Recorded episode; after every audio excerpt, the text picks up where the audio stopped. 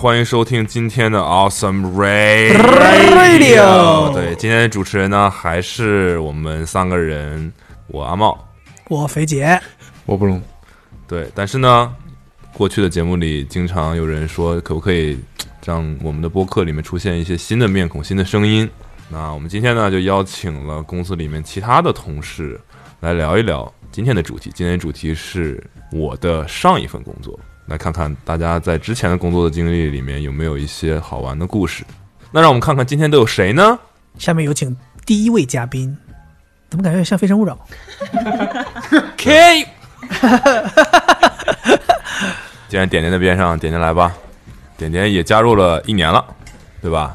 来介绍一下自己。大家好，我是点点。上一份工作是在也是在自媒体做商务和编辑的工作。哦，有点东西。下一位，你在上一家公司有什么好玩的事情吗？好玩的事情是真的没有，但是奇葩的事情真的很多。啊、奇葩的事情也可以的。首先要先吐槽上一份工作的老板。好的，没问题。我们公司其实有两个老板，一个是负责商务的，一个是负责内容层面的。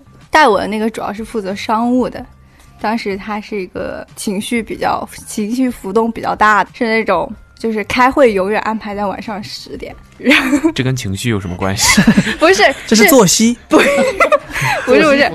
不是，就是我觉得正常人都不会这样做老板，但是他因为当时我们几个人就比较多，还是实习生的情况下，十一点是有门禁的，但是他就是会经常把会议安排在晚上十点，然后距离门禁就只剩下一个小时，然后去到之后大家又聊天。就是可能去到一个小时，会还没开始，然后我们要回去了，老板就会说那我觉得老板别有用心呢。不不不，我们 很多人的，我们真的哦，很多人，那为什么门禁是什么东西？很多人是你住的地方有对啊我们那个时候还是大学生，哦，就是宿舍还是实习的时候，对，是不是别有用心？就是我是从这家公司从实习转正，一直在这里工作。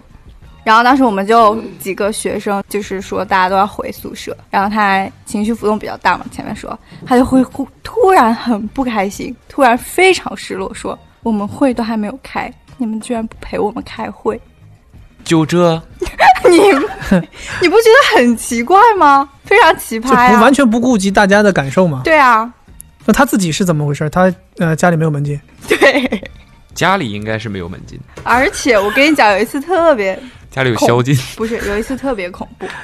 当时我们有一个拍摄，他只说出了他想要找模特的一个需求。嗯我当时就觉得我有一个同学还蛮合适的，结果我万万没有想到，我就跟他展示我那个同学的朋友圈，我给他看一些个人的照片，可不可以作为模特来参与我们这次的拍摄？然后他就拿我的手机看，看完之后点进去那个。我同学的头像看了一下那他的个人信息，然后就把手机还给我了。嗯然后说嗯不太合适。然后结果过了一个星期，我才知道他看那个我同学的信息之后，把他的微信号背下来了，然后自己去加他，跟我同学聊骚。这也你不觉得很没什么我刚才的？评价没有任何问题吧？不觉得很变态吗？是变态。变变态，就是他当着我的面的时候，就是说不太合适，但是他暗箱操作多了一步，把人家微信号我听懂了，发生了什么？对，但我觉得暗箱操作不是这么用的。呃，今天是语文课，这个在职场上好像也还好，但不算有多么就是耸人听闻。真的假的？你还有什么更奇葩的故事吗没有，我在这个公司能有什么奇葩的故事？请问，我在这个 我在工作当中遇到最奇葩，大概就是刚认识阿猫的时候，真的很奇怪。我现在每每回想到那个场景，都会觉得很奇怪。我简单的插播一下这个故事。你讲，因为当时我和阿旺是同事，我们才认识没多久，但我们那个公司有球局，每周都会有球局，然后就一块儿打球。有一天，他就突然，我们两个人坐在场边休息的时候，他就突然跟我说，他要他周末要陪那个女朋友，那会儿还是女朋友，回家参加那个家里面呃回他的那个青岛参加那个婚礼，哦，我知道了。让我住他们家去。说你可以来，你可以住我家。嗯，然后他他主要目的是他他不是目的，青岛对，参加他的什么表哥还是什么婚礼，然后我怎么不记得有这段啊？我编的。有 很有可能。主要的，他主要的说辞是让我去帮他喂狗、照顾狗，可以不用走。就就对，但是你人可以不走，嗯，就是你要帮我照顾狗，然后你你可以住我家，我就觉得没有人会，我都不认识你啊，我我 我们互相我很熟吗？对，我们很熟吗？言外之意我没有加呗。这然然后但我去了，嗯，对，就是这样的，就很奇怪的，就很奇怪。奇怪是他还是你啊？现在想想真的很奇怪这个事情。感觉听起来很 gay 啊。把你当亲兄弟吗？哇哦哇哦！关键那个时候，你知道我是谁吗？你知道呀，回头跟阿妹说，找这这有个同事，我也不知道叫啥，就帮咱喂狗。对，哎，就你跟你那个跟我这个比变态吗？不是 你哎，这个，你这个是直接发生在你本人身上，我这个是间接的呀。所以那个比我更变态，对你的影响，对当事人的影响更大，是吗？但像我听你这个故事，我没有觉得特别的变态，但你当时当事人的话，应该会觉得非常变态。对，所以说我这个比你那个变态啊！你现在是变态比赛吗？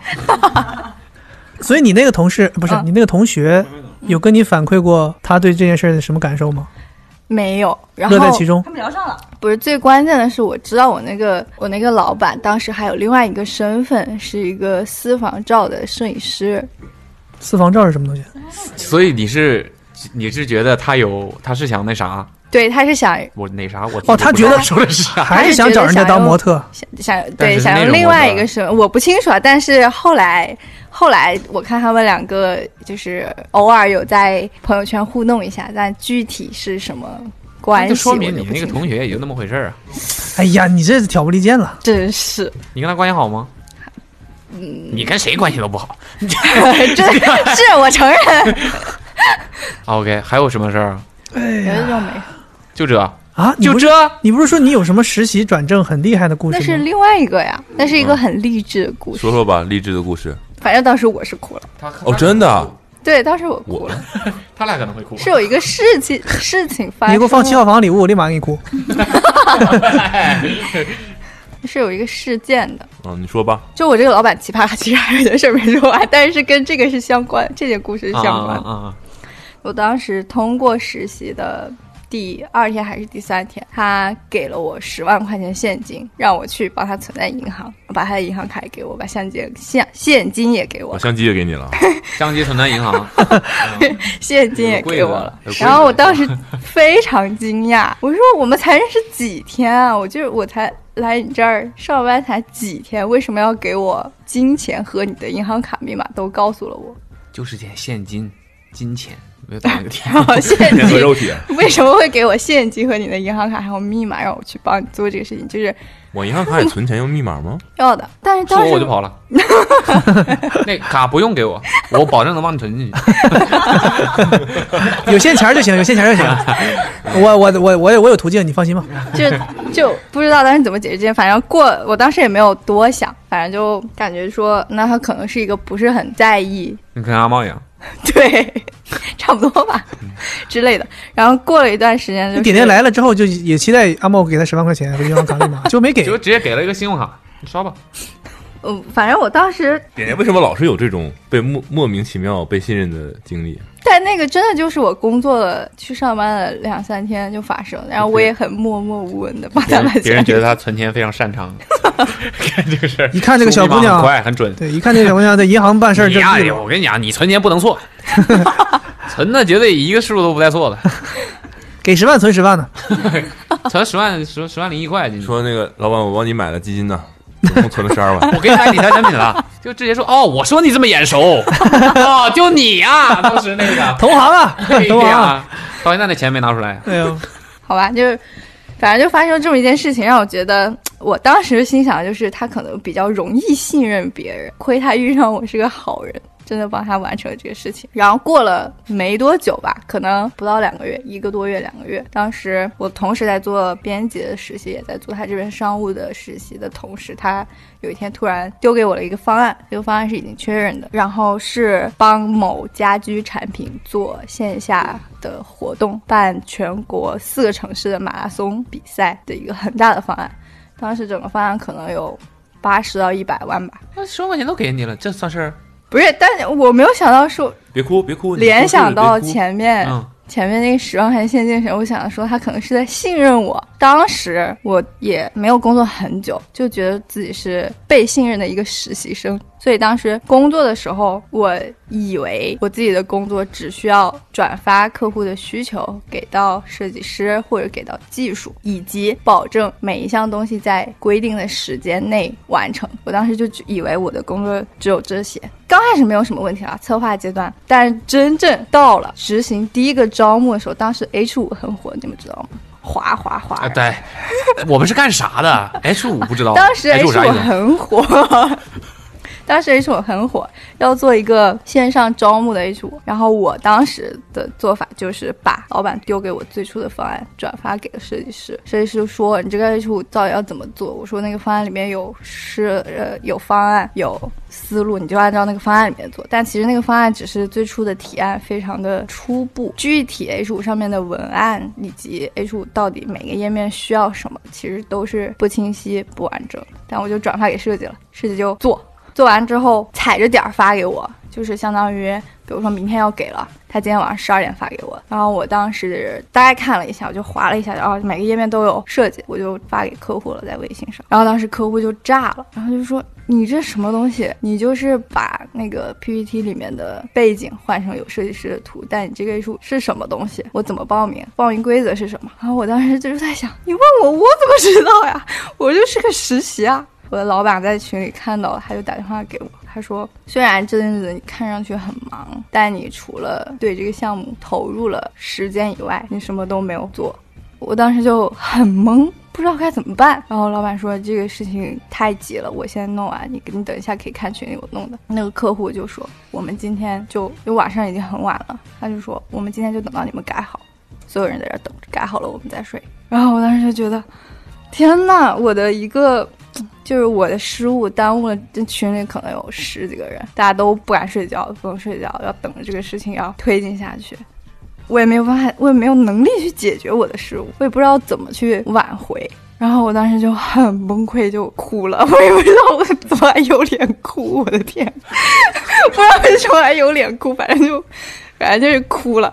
然后我老板就说：“你你不要就是这么情绪，你冷静冷静，我先去把这个弄好。”当时他问我说：“他说原你把原文件发给我。”我说：“我没有原文件呀、原文件在设计那儿，就是什么都不懂。”后来就是事情解决之后，老板就跟我说：“说这个项目交给你的那一刻起，这就是你的项目了，不能说你因为啊我是实习生所以这样做，或者是我因为我是正职，所以我有一个另外的做法。你对你的项目要有责任心和你要知道它，就算你不知道这些流程没有问题，但是你不懂，或者是你不确定，或者是设计师问你的问题你不懂，你就要问，或者说不要客户说什么你就说好好好好，你你在这中间就只是一条网线嘛。我当时还觉得就是。心境发生了非常大的变化，对于工作，就不管你是实习还是正职，就对于工作这件事情的认识发生了一个变化。但是根本就不会想说他为什么要提出这个需求，这个需求他这么说，我们有没有更好的帮办法帮他解决？就完全没有这样的思路，不懂，就发生这么一件事之后就崩溃了一次。就我现在回想起来，是我工作这么久里面一个很很大的转折点。所以转正的故事呢？然后就是因为这个事儿没转正，不是就是当我实习的时候，我就一直在担心我可不可以转正。我什么时候可以转正？我在算，我大概还有多久？我能问他我能不能转正？但其实这件事情发生了之后，你的思路转换过来，你自己不把自己当成实习生那样，以那样的心态去工作之后，其实转正不转正，老板都看在眼里。真正决定转正的其实是你的思维和你的态度，以及你对待这份工作真正的。用了多少心去做，就到后来转正，其实双方都没有很确认的说你几月几号开始转正。这个项目完成之后，没过多久，直接就收到了劳务合同。那你骂老板是怎么回事？我听说你骂老板，对，这是都是同一个。现在讲了，已经有是现在同一个老板吗。目前出现两个老板是同一个老板吗？同一个老板，就是所以这个老板的风评是时起时时落。不是，他是那种有好有坏。工作起来是真的还挺好的，但是之外，个人方面有问题。对，就是不太骂老板那天是怎么回事？骂的也是同也是同一个人对，那天骂了之后就辞职了吗？对，啊啊，这个挺厉害，这个挺厉害的。我以前有个朋友给老板一顿骂完之后没走成，但但是因为也有可能是因为当时我们有两，我不是之前说我们有两个，一个是管商务的，一个是管内容的。我当时辞职是一，其实也不算，就是虽然两家公司主体不一样，但其实是转去做内容那边，就也算辞职。但是当时情况是这样，当天晚上可能一两点钟，他又发微信啊说。明天一大早有客户来开会，不能让客户看到我们这种只晚上上班的情况。你们都给我早点来，在办公室坐着。有一种领导来检查，我们要展现出我们锣鼓喧天的样子。对，但是其实客户来，那个客户跟我一点关系都没有，嗯我不负责他的项目，我也不会参与他们的会，我就是坐在那儿充数。群众演员呗。对，然后当时我就超级不能接受，就很不合理。你因为这样的理由，而且我们前一天晚上是遵循之前的工作，是从晚上可能八九点到十一二点这样走的，我不应该要满足你的这个需求。然后当时他就在电话里面很生气，就说这是你的工作。你怎么还挑活干呀？然后我就觉得这非常不合理。如果真的是有实质性的工作，你叫我，我是几点就起，但是你就是让我坐在那儿摆出一个样子给别人看，没有任何意义。然后他说，对你是没有意义，对，但那只是对你没有意义。但我不觉得说看到一个呃大家都坐在那儿就能促成这项生意谈成啊。所以你认为一个生意能不能谈成，纯粹在于你有没有能力完成好这个事情本身吗？不，当时他们都还没有到这个阶段，只是双方就是觉得，哎，我们可以合作做一个什么非常初步的一个。我就想知道是怎么骂的，你别给我说些没用你赶紧骂呀！然后我他他当时就当面，骂的吗？呃，在电话里，但是第二天我还是去了。不不不，在电话里我已经非常不满了。他前一天在说的时候，我已经非常不满。他说我挑活干，我说这没有任何实质性的工作，我就是你为什么要这样说我？然后我脾气本身也你说我没挑啊，没有活啊。不是特别好你。说我挑啥了？你让我存十万块钱，我没有挑，给你存啊我拒绝了呀，我没有挑啊。啊！给你存钱的时候，你咋没说我挑活呢？你以后别再让我存十万块钱？我告诉你啊，我跟你讲，肉包打狗有去无回了。反正第二天我还是去了，然后去了之后才知道会议取消了。挺难受的，确实然。后我当时真的直接炸了，然后然后他就说，反正就是又说回挑活干这个事儿，因为除了我之外，还有其他同事不满。然后当他是虽然会议取消，但我们都去了别的办公室，大家情绪都有点不好。然后还说你就是不只是我一个人，说你们怎么回事儿啊之类的，就是表达不满。然后说挑活干，我就说老娘不干了。对，我就说行啊，那我以后不挑活了，我不干了。然后哇然后我就我就我就走了。然后他当时还没有意识到这是我在辞职，他以为我就是特别生气了。就发泄一下而已然。后对对，然后我就走了。走了之后，后面几天就没有再去。然后他就给我打电话说要好好聊聊。他说：“嗯，你是不是要辞职？”我说是。就问我最后辞职的根本原因是什么？就不可能就是虽然气是这个气，但最后背后肯定还有一些其他的原因。然后就聊了一下，然后他语重心长的跟我说：“你下次辞职可不能这样，是有一辞职还是有一个正规的流程的。我要找到人。”交接你现在手上的工作什么的，你既然已经所以没有挽留你的意思。对，真的啊，就你回来吧，就之后的事儿安排一下啊。没有没有挽留。然后当时反正就是说，下次辞职不能这样，下次辞职，就是他不是他不是说了吗？还是在另外另外一个公司继续干嘛？就还怕还有有下一次吗？没有彻底离开，其实对，其实没有彻，但中间中间是找了两个月其他工作的的情况下，然后另外一个老板听说了这件事情，没有想到说，哎，姐居然离职了。后来听说这个事情之后，给我补发了我中间的工资，然后说你还是继续回来这边，我你还是我们的员工。然后所以没辞成。不不不，其实两家中公司是不一样的主体，只是负责不同的部分，就有点复杂，确实是。就还是也不细问了，辞职了就是辞职了，就是辞职了。对对辞成了，辞成了。对，这个辞职辞的的都词穷了。真的是气的呀！所以你后面就说要来上海，是这是是这样的时间不线吗？是不是，然后不是人家不后来就说了吗？还又工作了一会儿，呃编辑部那边，哦，嗯，又工作了。然后过了两三年就来上海。两三三年呀、啊。对，因为在 呃，编辑部的老板有骂过吗？编辑部的老板没有，但是他其实，但当时阿茂问我要不要加入 Awesome 嘛，然后我就已经不不不不不不不，我问你之后，嗯我没记错吧？嗯我我是你来了，你决定要来的一年前问的你吧？对，但当时没当真嘛，这上海离广州是远呐，飞个路途上有不行山啊来的是吧？路途上有些耽搁挺呃，难，路途上有些 耽搁，不知道是经历了什么。跟以前进京赶考一样，没有点点点还蛮，我跟点点认识是在微博上。对，就他当时是，当时对他有印象，是因为我当时在做 vlog，然后他拍了一个视频，那他拍那个视频我，他当时艾特我，让我看，还是艾特我了吧？就我朋友艾特了阿茂，让我反正就是我看到了，让我看到，了，我看到了之后我就点开了，因为当时我也在学习，然后看看大家都在拍什么东西，然后我一看就知道，就如果你拍过的话，你知道有一些镜头你是要提前架好机位，然后去安排的，然后再剪在一起，有些就不是客观发生的，你为了效果 怎么怎么了，对，为了效果单独去拍的，夸太猛了，你看都不行了，轻点夸，稍微我收一收，天啊，收一收，收一收。呛到了，呛到了。对，然后当时我觉得哎，这个还蛮厉害的，就这样，这是当时对他第一印象。然后来公司之后再也没拍过视频，没有啊，然后 我还我就跟另外一个现在在公司的藤条吃饭，在广州，我也不知道怎么，反正就把他叫上了。当时是阿茂哦，我问广州有什么好啊，对吃的，对对对对，对反正后来就是，他推荐你啥了？他说广州没有好吃的，去武汉。反正就是就有机会在私信里聊了两句吧。然后我说 OK，我现在决定要去跟藤条，但他我没说他是谁，我就是跟朋友一起吃。鸡包你怎么 要消音呐？你这 就是鸡包，反正就吃鸡，啊，打起游戏了，我就说我们这边有三个人，我说你要不要来吃？没想到他还真就来了。厚脸皮啊！我就是随便对吧？你就客假客气一下对，哎呀，晚上别走，留下吃饭吧。好，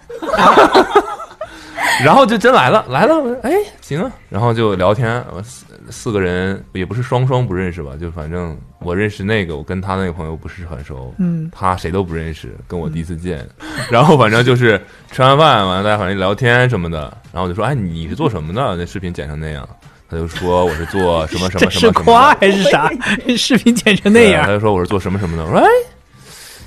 这蛮适合我们公司的嘛？我当时就说他他很喜欢 Awesome，我说哎你你想来上海吗？想来上海你就可以，我不能说我是完全不认真，或者是完全开玩笑，就五十五十这种。我当时就提了一嘴，我说我也没说要你来上班，我说这个你这工作我在我们这儿也需要，嗯，对，然后我就因因为他你听他说话什么的，你就知道是逻辑性很强的这种人，然后感觉处理事情也很妥当，我就真的是半开玩笑，我说那个你要是来上海的话，你要是之后有有想来，因为他当时说广州也不是他的家乡嘛，对，他就只只是在这上学。比如说那个，你要是有想法来上海，你可以考虑。然后隔了巨久嗯之后，再也没说过话，也没怎么样。然后隔了巨久，突然是你来找我吧？嗯，对，他就说我要去上海了，真的至少半年以上，我要去上海了。你之前说的是怎么说呢？就是还算数吗？，对，类似吧这完了，阿种。茂一直想这是谁呀？这是谁来着？阿茂，我就是半年后才看的微但中间中间有，比如说微博上评论啊之类的，还是铁粉，对有这种情况。那时候还没有没有点点，确实是隔天就发了消息，对，半年后才看到。然后其实能查到时间，因为当时他带着那个 pin 的那个，就是茂山送的那个东西，然后他带的，我拍了一张照片发了微博，所以能查到那个时间。就这么着，我说可以啊，那就来吧。然后刚好赶上我们要去巴厘岛 outing，有一个日本的活动要去拍东西。我说，但是我们所有人都没有日本签证，你回来你再办日本签证是来不及的，你直接去办你就去不了巴厘岛了。我操，这怎么办？我说，哎，这样吧，你不去 outing，你还没加入。我说你几月几号有事儿吗？他说我没事儿。我说那你你现在就去办个日本签证，那时候还没去巴厘岛。我说你现在就去办日本签证，等于说他跟我除了上次吃饭，再一次见面就是在日本，在东京。第一次报道是在就已经在工作了，在东京工作。成田机场报道，对，就这么着，就是也是非常你不也在卓美亚、喜马拉雅报的道？我汉堡王报道，也是反正莫名其妙受到了信任这种情况。他俩 第一个工作到来的就刚来没多久，全都出国了，是吧？对，说起这视频，我想起来，我第一次见卜龙的时候，卜龙跟陈启言一起来上海出差，那时候第一次见，完全不记得。之前没见过卜龙，看只看卜龙的视频，觉得我靠，捕龙看那个面相应该不好惹，所以我那天晚上都没怎么敢说话。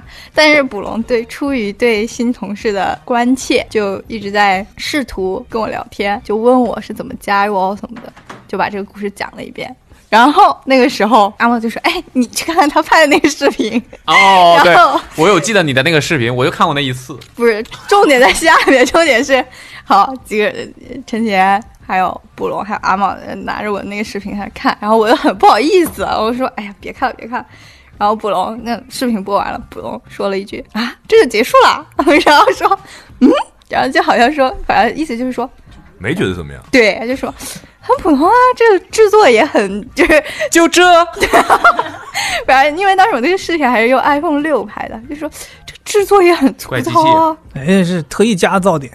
哦，反正就是当时说我当就心里就更不开心，我就觉得捕龙更凶了，那天晚上更不敢说话了。我那天晚上猛 Q 啊，问人对，星座，问星座，问星座这那的，呃，这每每个新人都这几个问题都是保保留问题，一定会问的。对，对，我们的公司 HR 主要是看星座。捕龙干过人力资源不是说了吗？哦对啊哎，职业病啊，留下了。虽然是兼职，当时 来吧，我们有请下一位，来吧，钱，介绍一下自己。没有人听过你的声音，可能都。Hello，大家好，哇哦，我叫我是钱，钱还是工作经历非常丰富的，就说上一个吧。你上一个工作是做什么呢？我上一个工作是在一个拍淘宝衣服啊，还有一些家电吧的一个公司当摄影助理，但是很短，多久？三个月，就是想玩一玩，确实是有点短，就想就是想玩一玩，很短，就想玩一玩啊。对啊结果玩成摄影师了。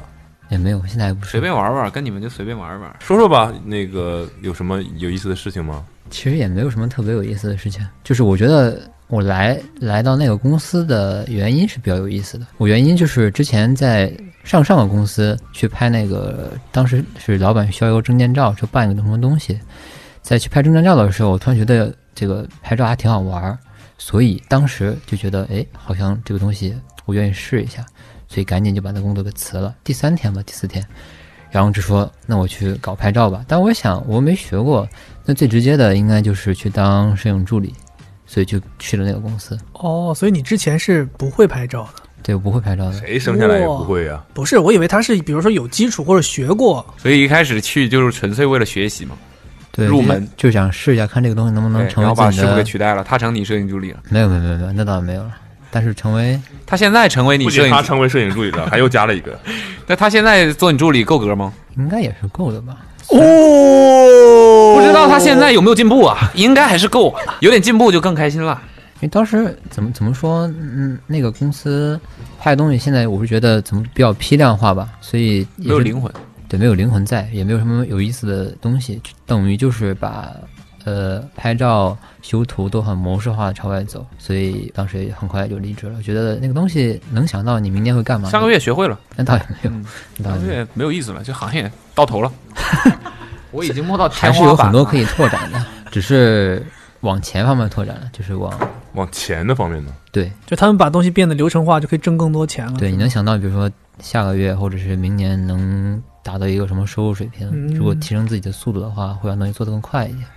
但是是有尽头的，有是有顶的，所以你现在还能看到那个公司拍的图是吗？你知道有哪些随？便打开淘宝都是那个公司拍的。完全不想看，就那个公司叫阿里巴巴，完全不想看。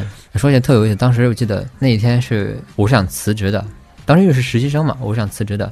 就就像比如像今天，就是比如老板在我对面，我就说，呃，我今天，但是老板先跟我说话，说你今天转正了。当时我话里噎回去了，但是我我不知道为什么就下不了这个脸，就是说，那我当时就又坚持了半个月吧，但那半个月非常难受，你知道吗？哦就我我我又噎回去了，你能不能就很痛苦？因为你已经决定了，我真的我正着跟碍于他说情面，我说我要辞职，然后他跟我说，你今天转正了，你好好干啊。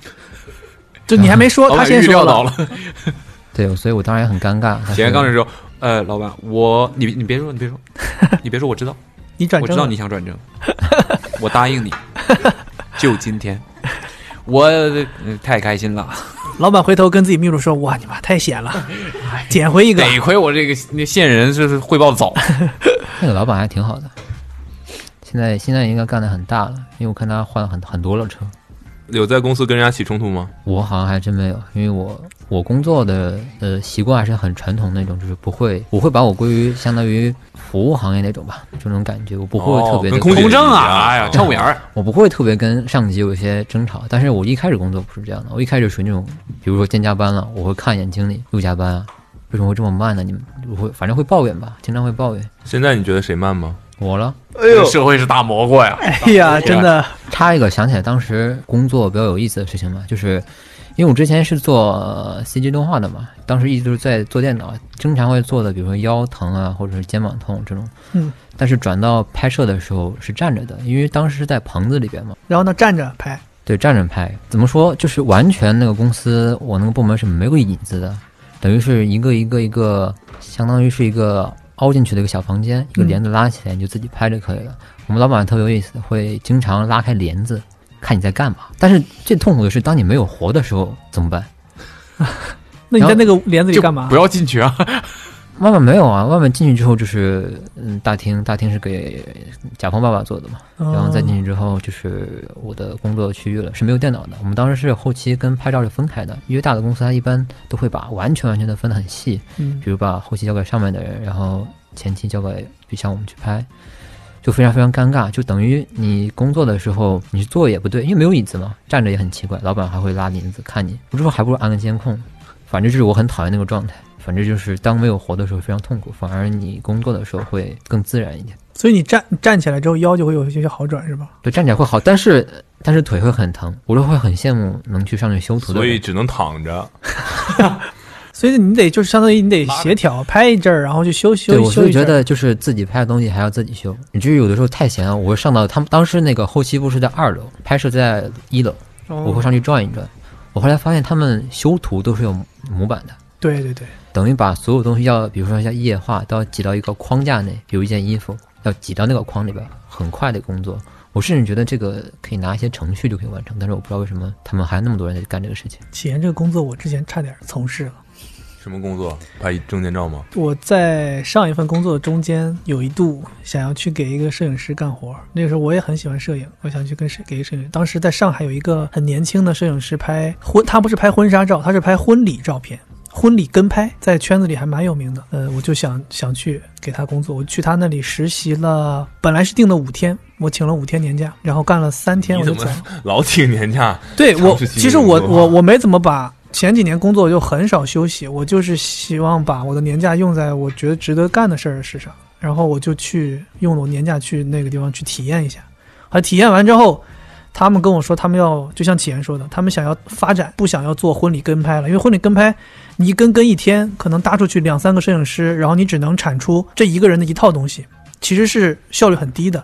当时是韩国艺匠，可能大家很多人都听过，韩国艺匠是拍那个我家门口就有一家，对，拍那婚纱照很厉害，他们就完全是流程化，他们就是每一个场景都布置好，新郎新娘站在哪儿都画好位置，你只要人进去一站，他的那个相机也放好位置，一捏就是一张，然后你再到下一个房间又再一站，一捏又是一张。所有的人去艺匠拍出来的婚纱照全部都是一模一样的，只是换了人而已。他们就是全部都是流程化。我当时去那儿，那个摄影师就说，他们也希望能更快的挣钱，因为中国的婚纱摄影是一个非常大的盘子，里面有很多每年有很多的这个钱流动在里面。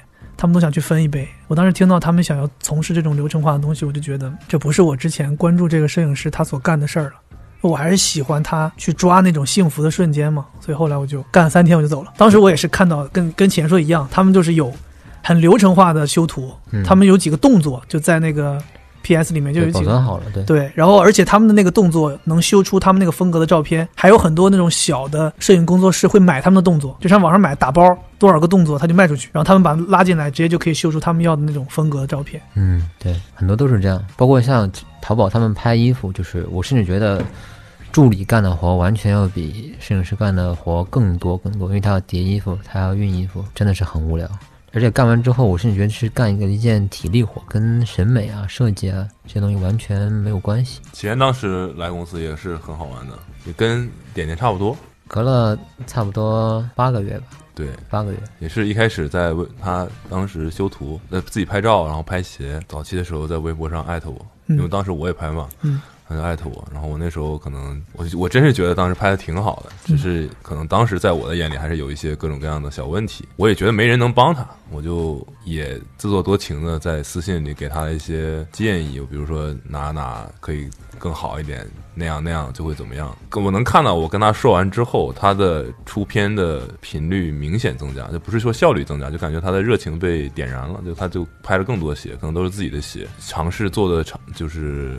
比如说后面的背景啊，然后颜色啊，很多东西都感觉在做各种各样的新的东西。我有跟你说吗？我说要不要来做摄影师之类的？有啊，有吧，对吧？对我总是这样，就是先说一句话，然后等当你来但是那时候说的很肯定哦，不是那种不是那种开玩笑。对我当时是真的很认真，我说你这样，你他已经其实很不错了，实话讲，我就说你愿不愿意来？当时他应该还在，当时我要跟你，我记得特别清楚。当时我说，呃，明天还要去收拾一些很多衣服，很累，明天再说吧。也是没有当下就怎么样明样。确答复没有。对，然后又隔了很久很久，他也还是在不断的拍照，嗯然后微博上也能看到。然后又是有一次，也是你来找我吧，对吧？对，就说想来试一试，然后就来面试了。呃，当时他也不在北京，你当时在就在我家，因为当时是这样子的是，吧？对，当时我在上海，我导致晚来的原因有两个，一个是因为家里有人生病，第二个原因是什么？我很讨厌就是到一个地方去，我完全就是做一个实习生，而不能干到事情，这种被人怎么说指点是 OK 的，就是我不喜欢就是拖累大家嘛。因为当时我是不是做三维那边的嘛？其实我 Photoshop 是会用一些，但是是我想更扎实一些。等于，那一部分时间我是说看一看教程啊，学习学习这些东西，让我到公司之后不至于那么尴尬，大概是这样的一个状态。所以说，等于说学习这一段时间，就当当时快过年了，那我就想，那就明年再来了。过完年就联系了，但是我我是有拖延症，按道理来说，按照我的嗯节奏的话，应该是比如说年前就应该先先跟啊阿茂联系啊。但是我是硬生生拖到了过完年之后很晚我才联系的，所以导致很多地方都有拖延吧。来了就好，来了就好。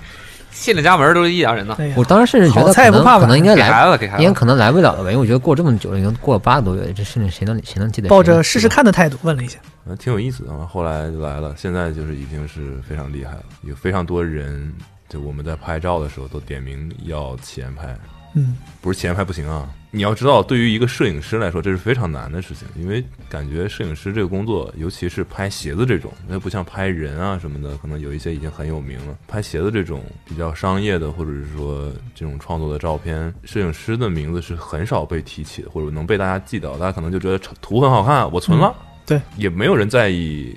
这图是谁做的，或者谁拍的？在这种情况下，绝大多数人都觉得鞋好看，然后会忽略制作这张图的那个人。是尤其那时候原创本来图就不是很多，大家版权意识又不是很重，没有人在意这个东西，很很幕后，然后这个东西又很容易被传播，又不是说你要花一个很难的渠道，或者说你要花一个钱你才能获取的东西。那我觉得能到现在这个样子，就被很多人知道他拍照很厉害，这真的是就会相当厉害才可以达到这样一个水准。嗯，还有什么故事要分享的吗？你可以问一问是吗？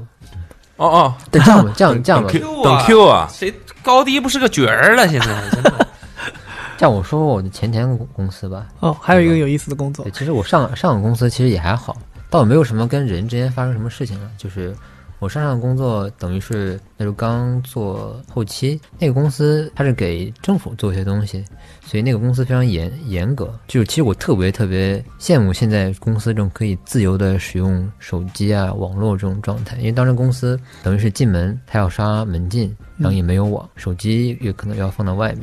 嗯然后公司有大概一个小房间，可能八平方米，四个人要放八个摄像头，八个摄像头，对你确定这段可以播吗？姐，，OK 的，OK 的，OK 的，不会锒铛入狱吧？对对对对，我没有没有说其他东西。就他说完，你锒铛入狱了。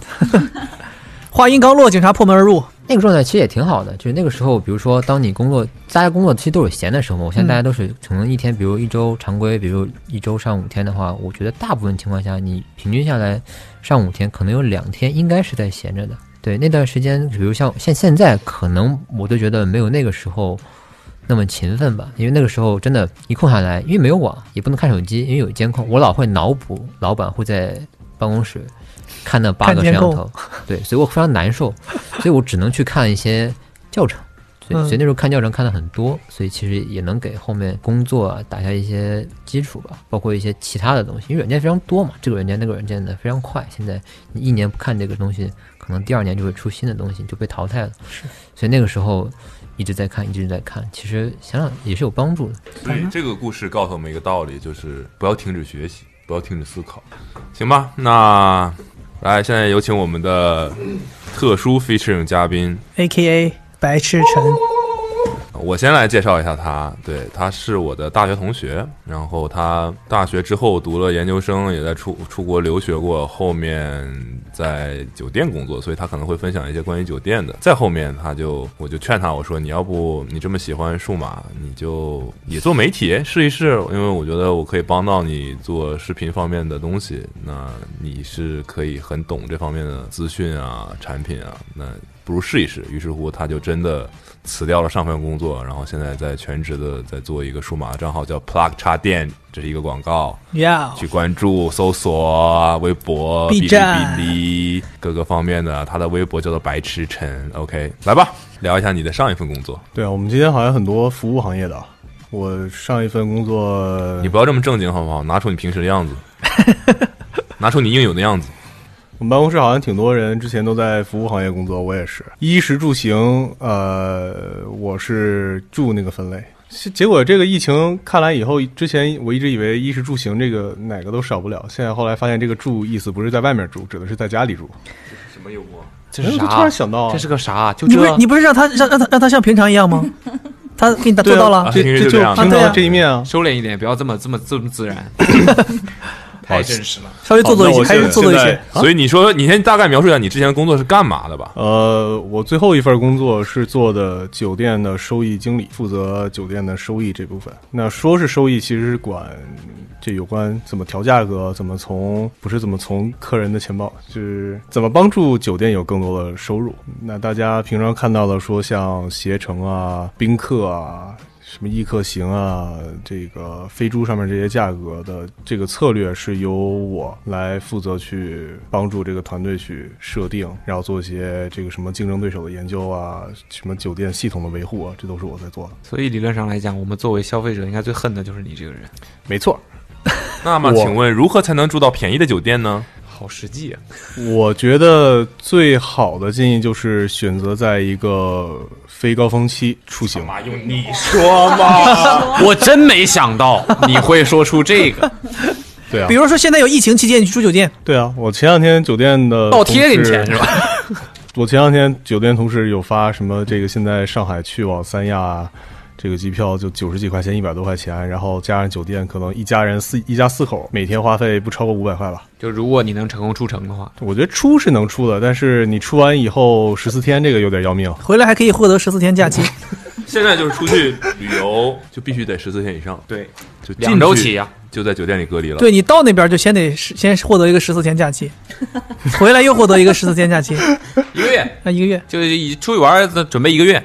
所以现在酒店的这个经营情况应该都不太好。那你这个建议就是就是反高峰呗？对啊，这是最现实的建议。因为如果酒店有一个负责任的，这不管是销售团队还是一个收益团队，他们一定会把自己的这个价格给保证自己的旺季能赚到更多的钱，保证淡季能吸引更多的客人进来。想着来点跟股，票一样，想着来点有用的。酒店里面有什么绝大部分就不哎是那种老手，绝大部分人不知道的，类似于小窍门或者有意思的事情吗？从价格上来说，很多人不知道，如果你要在一些平台上，比如说 Booking 啊或者 Expedia 上面订房的话，你如果要住两天或者三天，你可能把这三天分开订，下三个一天的订单，有时候它可能会变得更便宜一点。哦，就这你想想，你之前跟我讲过那个再，透露这就有没有商业机密了？有没有什么不那么实际的，但是挺有意思的？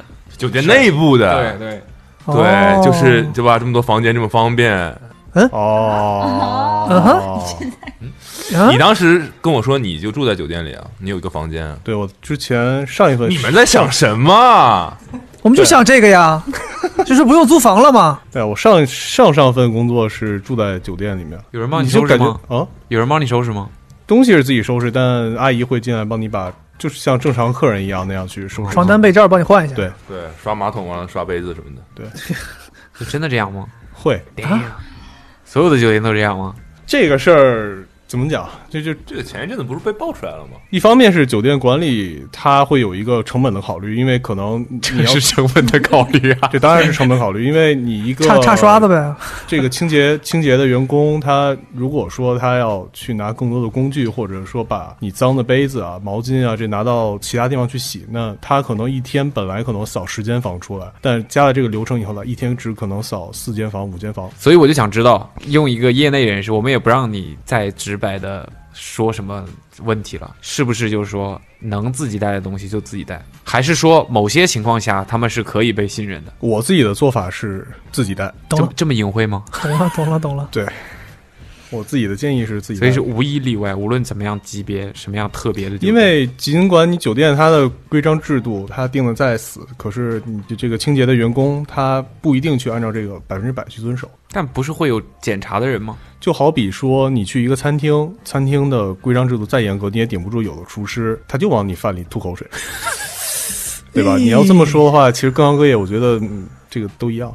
那你工作的时候有什么特别的事儿吗？就跟比较跟绝大部分行业不太一样。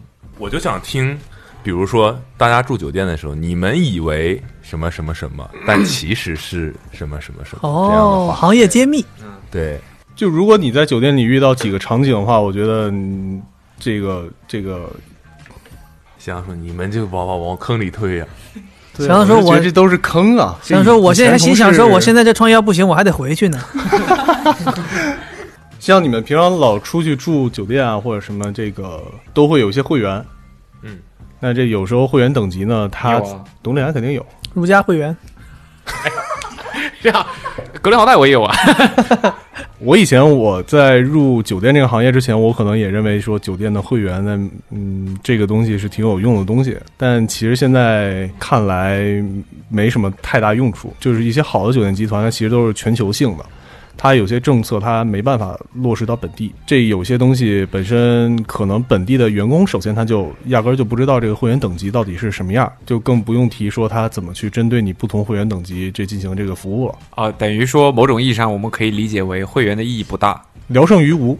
但是你比如说有些会员，它里面就是你当当你达到比如说一个什么金级别啊、白白金级别以后，你去他的官网上订房，可能会有一个也是聊胜于无的折扣。那在我的理解里，这些折扣你加上去以后，可能不地你在携程上自己再搜一下。感觉想的没有讲什么实际的东西，很虚啊。然后你太虚了，我瞧不起你，隐藏了隐藏了很多肮脏的现实。不要给我搞这些理论，我要听实力。实力有啊想宝马，对，你们用的牙杯就是那刷马桶的刷子刷的。没错这个事情已经被大家都知道了呀，有什么不能说的，对吧就？是我们最好就是我们本来不知道这件事情，你就跟我们对啊这件事情，就要知道。比如说我点 room service 是怎么做出来的？是在厨师里厨师做的吗？都是啊。叫外卖，不然呢？收房间的那大妈做的吗？那可能手艺还比厨师好，真的。这样，我给你们讲几个我在酒店工作遇到的好玩事儿吧。做酒店的收益之前，呃，我也当过酒店的销售。销售你会经常带客人去房间里去看，呃，就是告诉他这房间怎么样怎么样怎么样，大概情况。那有可能他是公司的一些采购啊，也有可能是一些什么团团队的客人。嗯曾经有一次，我带客人去参观一个复式的套房，嗯，然后涉及上楼梯这个环节。那我上楼梯的时候，我把裤子给崩了。是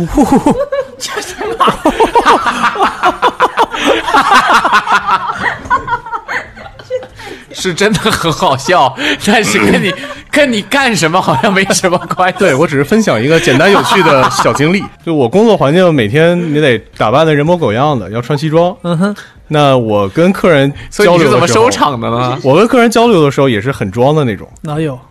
就是从你一进门开始，我的那个范儿就就就必须得给你干起来。然后给我们表演一下吗？就是到了房间以后，我就一顿给客人秀那个房间怎么样好，然后这个 瞅瞅，我说 哎，宫廷玉液酒，我说你要在上海找这种复式的套房，其实也不是特别多见。然后我说我带您上楼楼上看一看。走着走着走着，我就听着滴射一声，你裤子崩了都是这个声儿啊！就感觉这个胯下一凉。然后客人问我是怎么了，我说我说客人问你说：“这是你们的服务的一部分呢开始了，终于步入正题了，是吗？两个客人都回头，他们走我前面，然后声声音这么大，什么声音这么大？我就说那个裤子崩了的声音，我买那条这个西装裤挺挺紧的，然后就嘣一声，其实不是底射一声，是嘣一声。嗯，？” 有人带枪，然后我演示的还挺好，我说没事儿没事儿没事儿，你们就往上走，然后就不太敢迈大步，包括下楼梯的时候，我也是让客人先下，然后我自己再下，然后坐扶手上滑下来的。您先下，我快啊，我快的很呢。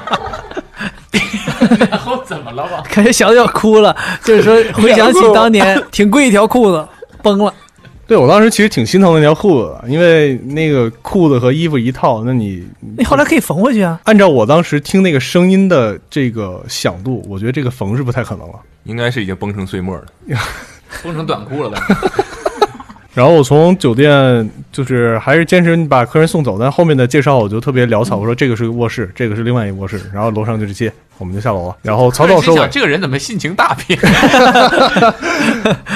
这客人应该也觉得挺奇怪吧，因为我前面铺垫铺垫了很久，客人说：“我哪里做错了吗 我其实等着你们问我什么什么前同事吐槽啊这个环节的。哦，那那个这你对你对之前的工作，之前工作有什么不开心、不满的这个过程吗？我的两个前老板都非常好，啊，哎，所以 所以老板没问题。没有，其其实我正好也是前两天一个感悟啊，因为我之前我在酒店的时候跟一些部门，比如财务部，就相处不是特别愉快，本身这个业务上来往也算比较多吧。嗯，但后来我发现，就是当我跳出这个行业以后，尤其是自己前两天我自己又注册了一个什么企业支付宝这个事情，因为要做认证嘛。我之前在酒店为了就是给酒店开一个官方的支付宝账号，花了大概四个月到五个月时间吧，涉及很多什么乱七八糟的审批流程啊、盖章、敲章啊，呃，四五个月。然后我前两天我这个自己又申请了一次的时候，花了一天半的时间就拿到了。所以你的意思就是，有些部门的人效率非常的低对，。这是我这是我离开那行业以后还是很想吐槽的一点。但我但我觉得就是那个酒店有一个挺挺神奇，就是在那个酒店里见过好多 awesome 的人。？”这是对不起形，容词吗？还是什么？很多很棒的人呐、见过很多很多棒仔，棒仔听起来是个职业。听起来像个棒槌。跳山工呗。你见过？当时见过我吗？没有见过飞机，后来我当时在大飞机一直就没有见过，我当时连那个风厅都没有见过。对，哦，你们两个就没有同时出现在酒店里？我们没从来没有不，我可能有同时出现在，但我们两个人没有见面。你跟谁住的？我跟你们五个呀。怎么我没说吗？之前第一次见面通宵了，第二天踢足球，还往回翻吗？呃，别别别，不必了，不必了，不必了，把把那个之前录音再说一再播一遍就行。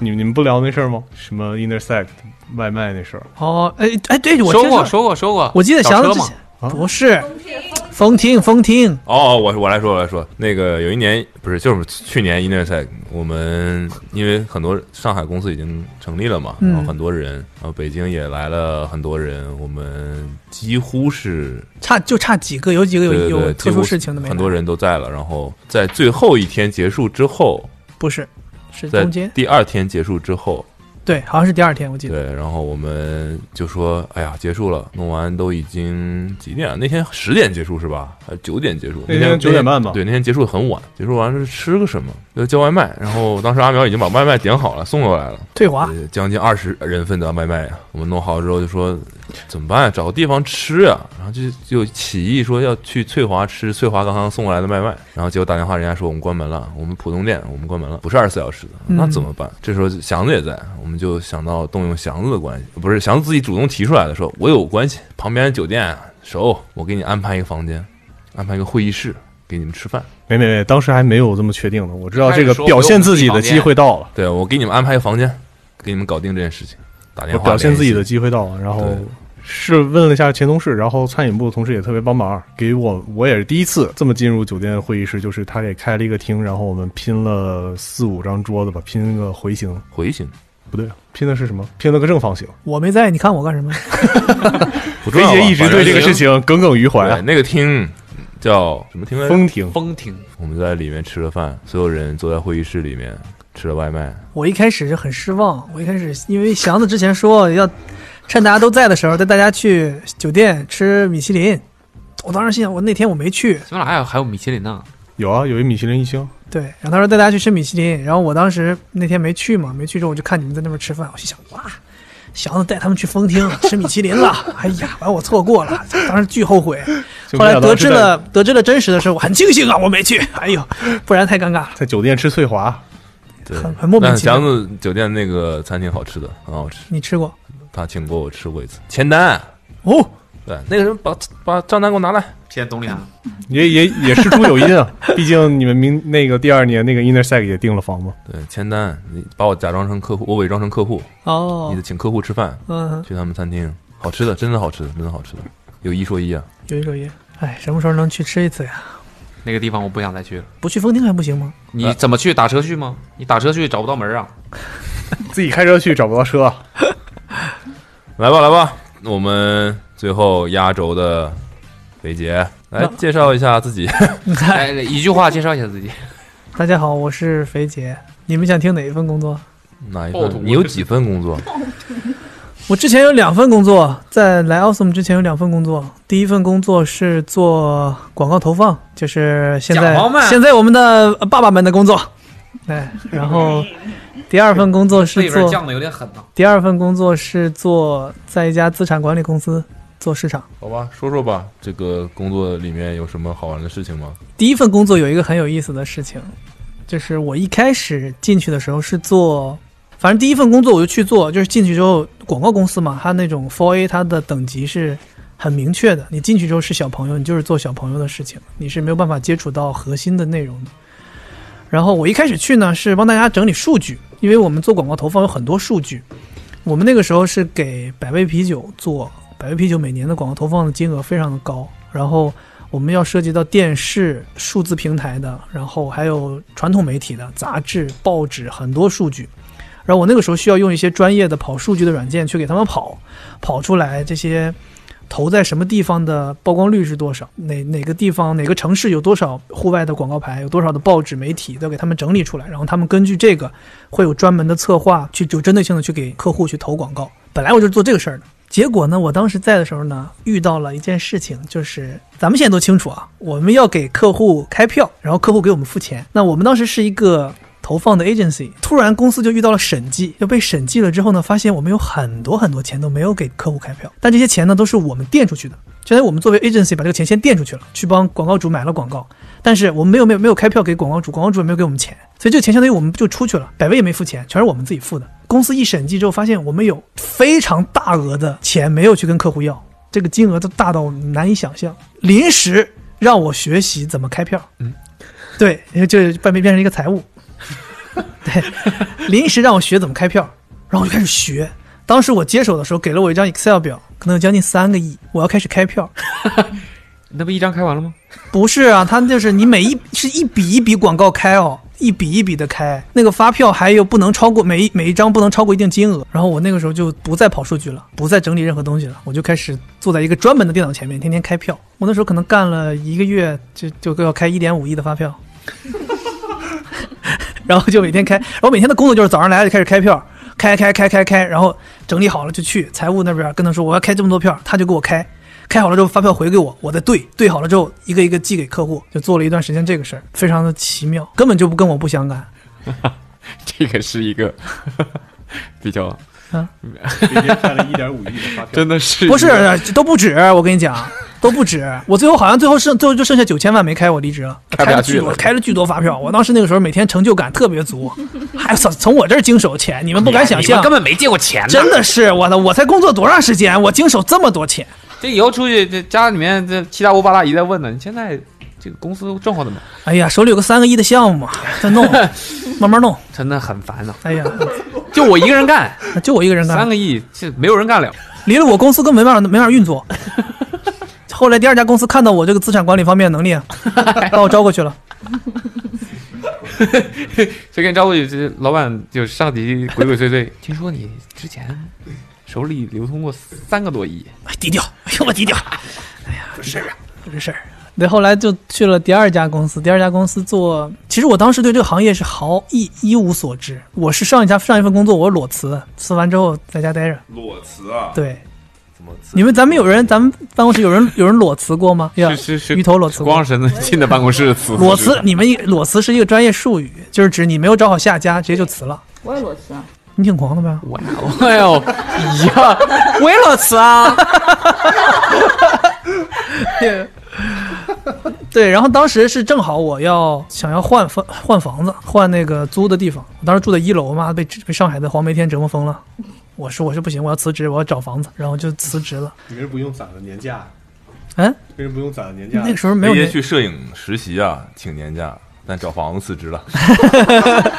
所以说你看，在我生命里什么事儿大事儿？就可以看得出来那一楼多么不能住。对 呀，一楼住不了，千万别住啊！我这真的是以命相劝。然后怎么了？再住我就死给你看。是吧然后那个就是在当时在家里头找找房子，找完之后可能是通过一个朋友介绍的，然后突然有一天有人给我打电话，说他是叉叉叉公司的呃市场部的总监，然后说看了我的简历，然后想要让我过去怎么怎么样。我一开始没觉得会怎么样，然后后来就去了。去了之后，那个公司当时规格特高，在陆家嘴工作。我当时一辈子没想到我会到陆家嘴工作。然后当时在环球金融中心上班，那个一个像平起子一样那个楼。然后那个时候就经历了很多跟理财相关的事情。后来就服务很多我们叫高净值客户，就是指资产在可投资资产，就是指除去你的闲钱儿，对闲钱儿在三千万以上的客户，然后到到三个亿数数额啊比起来是差点。到三个亿，将将将将碰到我当时的数额啊，那能干能干哎，这个事儿能干将将。碰到。对，当时就接触了很多理财方面的知识，然后也遇到了很多呃有钱的客户，见识过这些真正意义上的有钱的人，发现他们也是就很平常，你不会觉得他们有怎么样，会跟你计较很多你想都不敢想的事情，like a like 一百块钱的事儿。这有什么具体的事例吗？我们当时我们当时客户奇葩事情不多，我们当时公司有一件奇葩事情，都都在整个金融圈都炸了。当时在资产管理这方面呢，除了就是这个配置啊，你的你的钱啊，这么讲啊，给大家普及一下啊，怎么样理财啊？大家都说鸡蛋不能放在同一个篮子里嘛，所以你的钱的配置是要分很多领域的。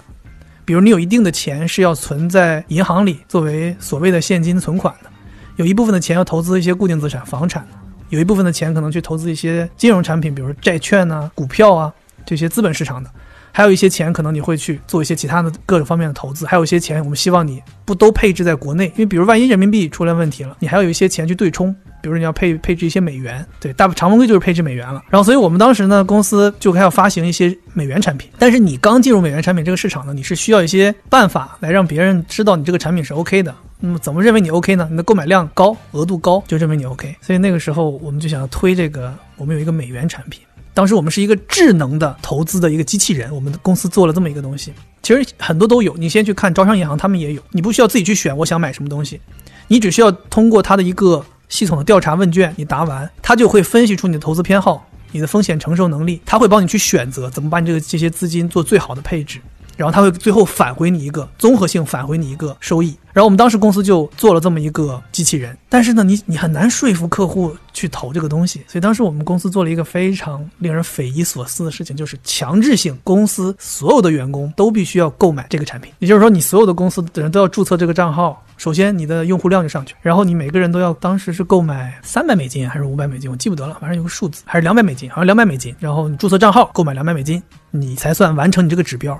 公司每天都会有人力部会有那个大表格出来，哪个部门谁没买，谁买了，截止日期是到哪天之前你必须买啊。这个事情属于强制员工做这个事情嘛，就在金融圈最后被人曝光了。曝光之后呢，就有巨多的金融的自媒体公众号就在扒我们公司这个事儿，然后一度我们就到了舆论的风口浪尖。然后就火了。没有，公司非常硬啊，产品卖的特别好，没有因为这个事情被曝光就说我们停止，就是还是要坚持。他认为这个事情是对的。当时我们公司的创始人兼 CEO，他他认为做的事情是对的，他不在乎你们有谁说他怎么样，他就坚持做下去。反正这个事情最后确实也事实就就就平息了，也没有人再去追究这个事儿。该买的员工都买了，有的人就是等到他好像当时让你放多长时间，有一个固定的期限你才能取出来，有的人到期限就取出来了，有的人很多年还放在里面，然后也会发现也有收益，就是也挣钱了。所以你还有二百美金在里。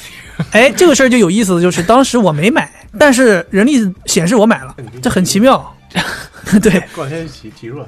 没有，我没有，我账户里是零，但是他他只不过在他那个 Excel 表里面标了我是买过的，所以我就就没没有投那两两百美金，你还欠那个公司钱哎，欠欠人两百美金呢。说起来呀，哎呀，哦，这样一个事就是，挺有意思的，这属于技术层面上的。就是行业里嘛，你们不想听行业里的事儿？对于我们这个账户里面有四位数的，有什么建议呢？理财建议？四位数的余额宝可以了解一下，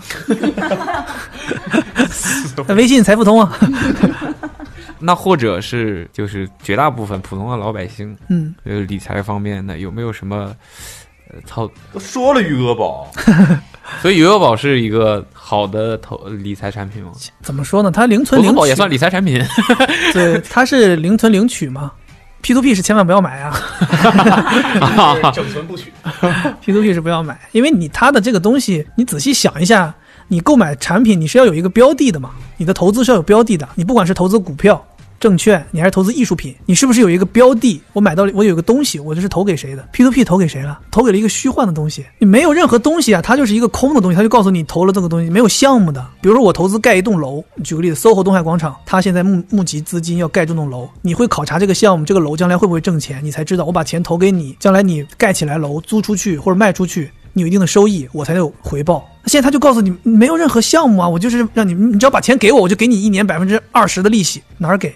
他完全是靠下一个人在投钱，他把下一个人的本金给你。如果没他一直有人投钱，那他就可以运转；但如果没有人投钱了呢，他就资金链断掉了，那就所有人的利息都没有，就是 P to P 的这个所谓的骗局嘛。那现在已经没有人叫 P to P 了，大家都知道这个词儿不好了吧。现在改成啥了？这没有，就是他会变一些形式。但是我跟你讲，在小城市还是会有人因为这些这些东西上当受骗，所以一定大家就是不要被那个高额的收益所冲昏头脑。就这理财小技巧啊！理财小技巧啊，你们的本金都不够啊，你们理什么财啊？就你 理财，对呀、也谈不上理财啊。存好吧，你